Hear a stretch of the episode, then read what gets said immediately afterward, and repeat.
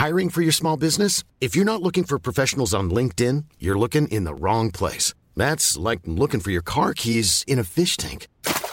LinkedIn helps you hire professionals you can't find anywhere else, even those who aren't actively searching for a new job but might be open to the perfect role. In a given month, over 70% of LinkedIn users don't even visit other leading job sites. So start looking in the right place. With LinkedIn, you can hire professionals like a professional. Post your free job on linkedin.com slash people today.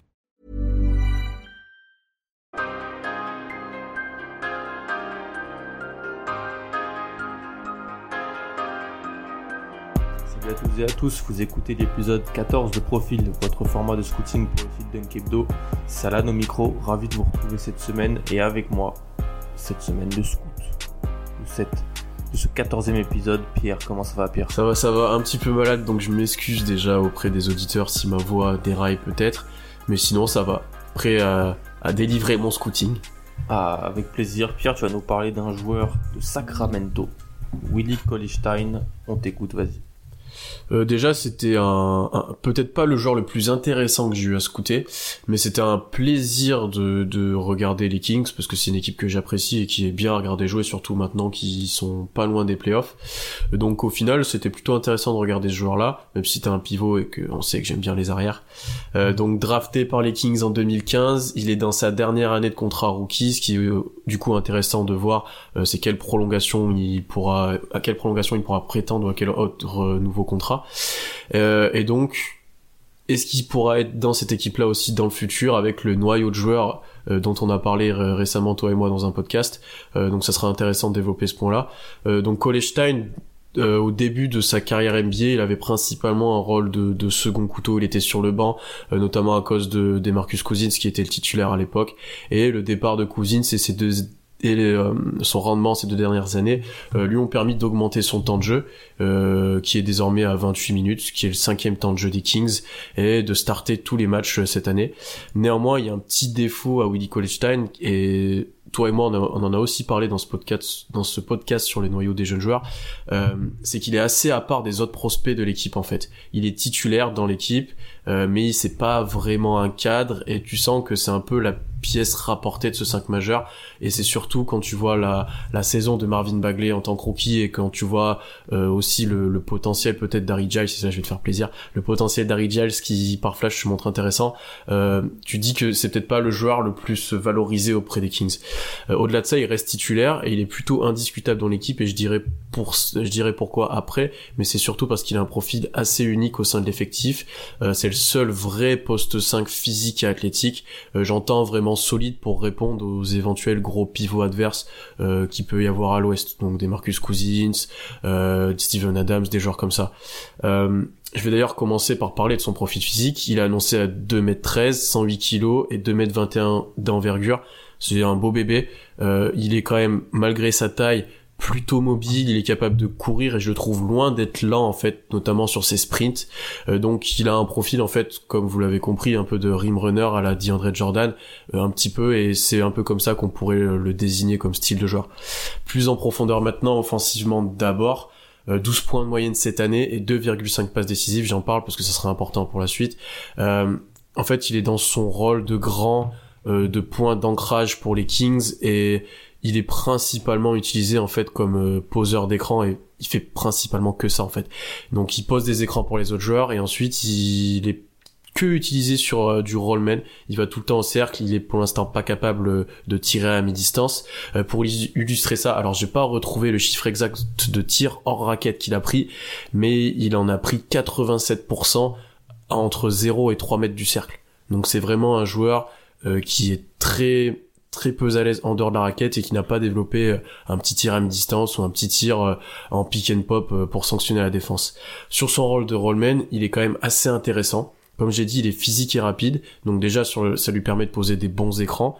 Donc il faut qu'il s'applique pour ça, ce qu'il ne fait pas tout le temps, mais il peut poser de très bons écrans qui vont servir à D'Aaron Fox pour jouer autour de lui, à Buddy Hield ensuite par exemple pour se libérer et pour trouver des tirs. Euh, là c'est juste des exemples. Euh, ensuite quand il roule au panier, et je l'ai trouvé très efficace en fait seulement quand il arrivait lancé et quand il était servi lancé. Euh, il a un profil physique quand même costaud, il a de la vitesse et en fait quand il a pas besoin de dribbler et quand il a juste à enchaîner son double pas ou son dunk euh, après une passe directement après le pick and roll, donc souvent de Aaron Fox, euh, il est intéressant parce que il est capable de résister à l'aide, il est capable de résister éventuellement contre euh, des intérieurs adverses et du coup là-dessus il est efficace et, euh, c'est vraiment là-dessus qu'il faut l'utiliser. Par contre, euh, il faut pas qu'il soit arrêté parce que du coup, dès qu'il s'arrête, euh, il n'a pas les capacités techniques en fait pour sanctionner la défense. Si je prends l'exemple d'un joueur que je vois beaucoup qui est Steven Adams, il peut s'arrêter et faire un petit flotteur à 4-5 mètres du panier euh, pour sanctionner la défense. Euh, Willy Colestein est incapable de faire ça, d'une part parce qu'il a pas développé ces, ces capacités-là euh, pendant ses premières années de NBA, donc dans son contrat rookie, et d'une autre part parce qu'il manque un petit peu de toucher. Et en fait, ça rejoint le problème de, il faut qu'il monte directement au cercle après avoir reçu la passe et qu'il arrive lancé. C'est qu'il a un petit problème pour moi de toucher, il est un petit peu inconstant. Alors il est capable de mettre parfois des end-one euh, assez improbables, euh, donc des tirs compliqués. Des fois, il va être adroit, mais il y a certains moments où il va en louper des faciles, où il va être, en gâcher un petit peu certaines occasions sur les matchs que j'ai vus. Et ça, je trouvais un peu dommage pour un joueur comme ça qui commence d'avoir l'expérience NBA et qu'on voit quand même qu'il y a du talent. De manière générale, il est quand même à 58% près du cercle. Alors c'est dans la moyenne de la ligue, donc pour un grand, c'est pas élite, mais il reste, euh, il reste correct, mais il est irrégulier comme j'ai pu le dire pour illustrer les propos que j'ai pu dire aussi, euh, quand il prend des tirs sans dribbler, il est à 64% euh, ben, dans la zone à deux points, donc près du cercle. Et quand il a pris un seul dribble, il est à 47%. Donc il y a quand même une chute de presque 20% euh, juste par le fait de prendre un seul dribble. Donc il faut vraiment qu'il arrive à avoir la balle près du cercle et qu'il soit très bien servi sur pick and roll. On imagine forcément qu'il est énormément servi sur alley-oop, c'est l'une des actions qui fait le plus. Mais il y a pas mal de situations où il arrive lancé et juste de faire son, son lay-up, euh, il est capable de marquer. Euh, sa relation avec D'Aaron Fox dans ce cadre-là est primordiale et je pense que c'est aussi une des raisons qui font que que Willie Colestein start encore euh, euh, pour les Kings, c'est que D'Aaron Fox, les passes de passes décisives de D'Aaron Fox pour Willie Colestein sont dans le top 10 en termes de quantité cette saison. Donc il y a vraiment une très grosse relation entre ces deux joueurs et c'est une relation qui met aussi Fox en valeur et je pense que c'est c'est quelque chose qui est très intéressant aussi pour les Kings et qui qui le laisse titulaire aussi pour l'instant. Autre axe de progression pour Willy Colestein, c'est les rebonds offensifs. Il a le potentiel physique, comme j'ai dit, pour être plus présent et plus impactant. Il en prend que deux par match, ce qui est correct, mais on pourrait estimer qu'il en pourrait en prendre plus euh, parce que les Kings jouent vite, parce que ça tire beaucoup de loin, euh, voilà, parce que lui il est tout le temps près du cercle quasiment, donc il devrait être encore plus présent au rebond offensif et vu ses capacités athlétiques, il devrait être plus impactant. Deux autres aspects offensivement que j'aimerais développer chez lui. Euh, d'abord, j'en ai un petit peu parlé, c'est sa capacité de courir en transition. Donc les Kings, on le sait, on l'a déjà décrit un paquet de fois, jouent très vite, ont toujours cette tendance à relancer le jeu, à essayer de trouver un tir en transition. Et en fait, Willy Colestein, il y a certaines actions, il le fait pas tout le temps, mais où il est capable de d'arriver de la zone de défense, de sprinter, de passer devant son joueur et d'arriver en avance et d'être servi en trailer sur la fin de transition et là de sanctionner du coup parce qu'il arrive lancé et qu'il est capable de marquer. Il y a plusieurs actions, notamment, je crois qu'il y en a une contre Oklahoma City où il le fait, il y en a une contre les Clippers aussi, et là j'ai été même surpris de le voir arriver aussi vite euh, en attaque et pouvoir sanctionner de cette manière-là, et ça serait très intéressant et pour lui et éventuellement pour les Kings dans le futur s'il pouvait le faire de manière euh, beaucoup plus constante. Euh, maintenant, le dernier point que j'aimerais aborder, c'est son jeu avec ballon. Euh, donc j'en ai pas parlé jusque là et j'ai parlé que dès qu'il driblait c'était compliqué mais ça se ressent en fait dès que Willy Kolestein a le ballon arrêté où il est censé créer il est en grosse difficulté son jeu au poste euh, sur les matchs que j'ai regardés, il y a dû avoir une ou deux situations où il était servi et peut-être une ou deux où euh, il s'est retrouvé au poste sans vraiment le vouloir, peut-être à l'issue d'un pick and roll. Et ça a été très compliqué pour lui de se créer un tir ou de créer du jeu à partir de cette situation-là. Donc c'est vraiment quelque chose où il a une marge de progression énorme et où il a énormément de travail aussi à faire. Euh, aussi, les Kings utilisent souvent leur poste 5 et c'est notamment le cas avec Harry Giles euh, en poste haut, en poste haut euh, où il lui donne la balle et où par exemple Buddy Hield et Bogdanovic vont graviter autour de ce joueur-là pour chercher les backdoors, pour chercher les tirs à trois points et il y aura des écrans non porteurs autour de ça. Et en fait, quand Willy Colestein a la balle dans cette situation-là, il est censé normalement créer pour les autres et chercher les passes décisives près du cercle ou sur les tirs à trois points. Et là aussi, encore une fois, je l'ai trouvé peu à l'aise parce qu'il est parfois forcé de dribbler, donc il est en difficulté. Et des fois, il oublie un petit peu les solutions ou il les voit trop tardivement, ce qui fait que le panier n'est pas marqué ou, ou la passe n'est pas possible. Et il y a aussi certaines passes parfois qui sont assez mal assuré où on voit qu'il fait le bon choix, qu'il a vu la solution, mais euh, sa capacité de passe ne lui permet pas de ne lui permet pas de, sanctionner la défense adverse. Donc sa capacité de passe n'est pas élite pour un pivot et sa capacité de dribble encore moins. Dès qu'il dribble, ça devient vraiment compliqué. Euh, défensivement maintenant, euh, sa défense et son profil physique, donc comme j'ai dit qu'ils sont associés, font pour moi qu'il est encore sur le terrain pendant toutes ces minutes à la place d'un Bagley ou d'un Harry Giles. Euh, c'est non pas qu'il est élite en défense, mais parce que c'est le seul potentiel protecteur de cercle des Kings. Euh, Harry Giles c'est encore très fin, Bagley joue exclusivement poste 4 là quasiment, enfin on en a parlé déjà tous les deux. Euh, une première analyse c'est que il est archi protégé sur les switch et sur les pick and roll en fait. Donc les Kings sont pas une équipe qui joue énormément de switch sur le pick and roll, ils défendent pas de cette manière-là, mais en fait Willy Colestein, c'est flagrant que ça arrive que en cas d'urgence extrême en fait et qu'ils essayent au maximum qu'ils se retrouvent jamais sur un sur un guard. Et du coup ils utilisent beaucoup le drop sur le pick and roll et il est assez médiocre je trouve sur ces situations. Euh, en fait, il se perd souvent, il anticipe parfois trop en fait euh, euh, le pick and roll et l'attaque et le drive du, du meneur adverse par exemple et du coup, il se retrouve en difficulté pour reprendre le pivot adverse et l'aide vient moins bien aussi. Et en fait, il anticipe parfois trop sur cette défense-là. Donc certes, il n'est pas énormément aidé par les défenseurs extérieurs des Kings. J'ai trouvé aussi qu'il était parfois en difficulté sur ces situations-là. Mais je le trouve euh, euh, souvent, voilà, il anticipe de manière abusive et du coup, il a du mal à tenir euh, le rollman et à reprendre ensuite son joueur en défense, en fait, tout simplement. Un point positif par contre, c'est qu'il arrive quand même à bien compenser ce problème-là parce qu'il a un timing très intéressant au contre et que il est quand même capable de se rendre compte de à quel moment il doit sauter, il doit rester les pieds au sol et de bien contester euh, les tirs une fois qu'il est en retard en fait. Il y a plusieurs situations où il est complètement pris sur le pick and roll et en fait il arrive euh, rapidement à reprendre son joueur, parfois par derrière, et à le contrer avec un très bon timing et sans faire faute. Et je pense que ça c'est peut-être une chose où il a bien progressé depuis son entrée à NBA. Euh, c'est sur son, son une meilleure intelligence de jeu vis-à-vis de ça, même si c'est loin d'être optimal, loin de là, mais il est peut-être un petit peu moins naïf que quand il arrivait en NBA. Maintenant, il y a aussi des situations où forcément, comme j'ai dit, il se retrouve à défendre sur un joueur un petit peu plus petit, surtout dans le small ball actuel, et en fait, il est principalement en difficulté sur les guards, comme la plupart des grands actuellement, donc dès qu'il se retrouve sur un meneur, euh, il se fait constamment driver ou il y a un step back et il est vraiment en difficulté pour tenir les joueurs. Donc il a pas cette capacité là par contre sur des postes 4 ou des grands ailiers on va dire il a montré euh, sur plusieurs matchs que j'ai vu des bonnes choses. Il y a un passage notamment contre les Clippers où il fait deux trois bonnes défenses sur Gallinari euh, qui pour moi était plutôt intéressante où il m'a un petit peu surpris il lui a forcé à prendre des tirs de loin ou il a forcé à prendre un fadeaway et ça je trouvais ça intéressant donc il a pas complètement une switchabilité en fait, mais il a des certaines capacités quand même euh, pour défendre. Euh, un point de progrès peut-être pour lui, ça serait sa défense en post-up, donc il est physique, donc il aurait moyen normalement de défendre correctement sur les post-up adverses, mais je l'ai trouvé juste euh, moyen, tout simplement. Donc il fait le taf, principalement mieux que, que son backup qui Giles, mais il est pas élite là-dedans non plus.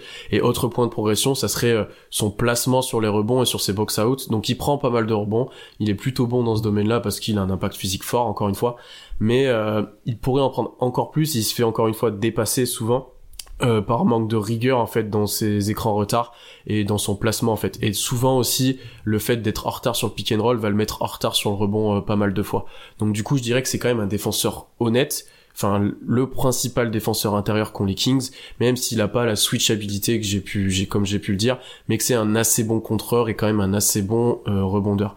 Maintenant, vis-à-vis de son futur, euh, je pense que son futur au Kings sera compliqué. Comme je l'ai dit, tout le monde peut à peu prévoir euh, que le 5 ultime des Kings en gros, ce que tout le monde espère, ça serait peut-être Fox, Hill, Bogdanovic, Barnes et Bagley, et que Harry Giles montre des très bonnes choses.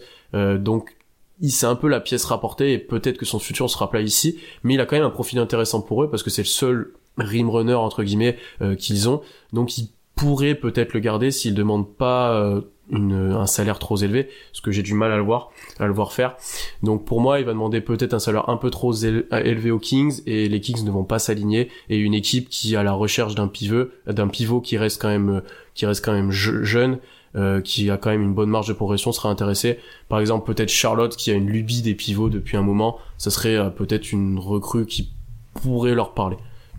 Merci beaucoup Pierre. On note que, que malgré ta maladie, tu as réussi à terminer ce. Ouais, j'ai bugué quelques fois, je m'en excuse. Pas de souci. Merci beaucoup. Euh, tu parles du profil défensif de, de Colistein. C'est pour ça qu'il avait été drafté si haut, en fait, Mm. par les Kings. Donc, euh, t'as été surpris de le voir peut-être pas être le défenseur qu'on qu'on prévoyait qu'il serait ou qu'on peut lire dans certains, certains endroits? En fait, tu vois, je pense que tu vois certaines qualités qui font de lui ben, un défenseur correct, mais il y a peut-être un petit peu d'inconstance. Et après, le peut-être aussi comment les Kings défendent, euh, ça lui permet pas de s'exprimer complètement. Après, ça reste quand même un joueur où dans la NBA moderne, il est pas capable de switcher, donc ça c'est une difficulté pour lui. Mais je pense qu'il pourrait faire mieux. Il a encore une marge de progression en fait là-dessus.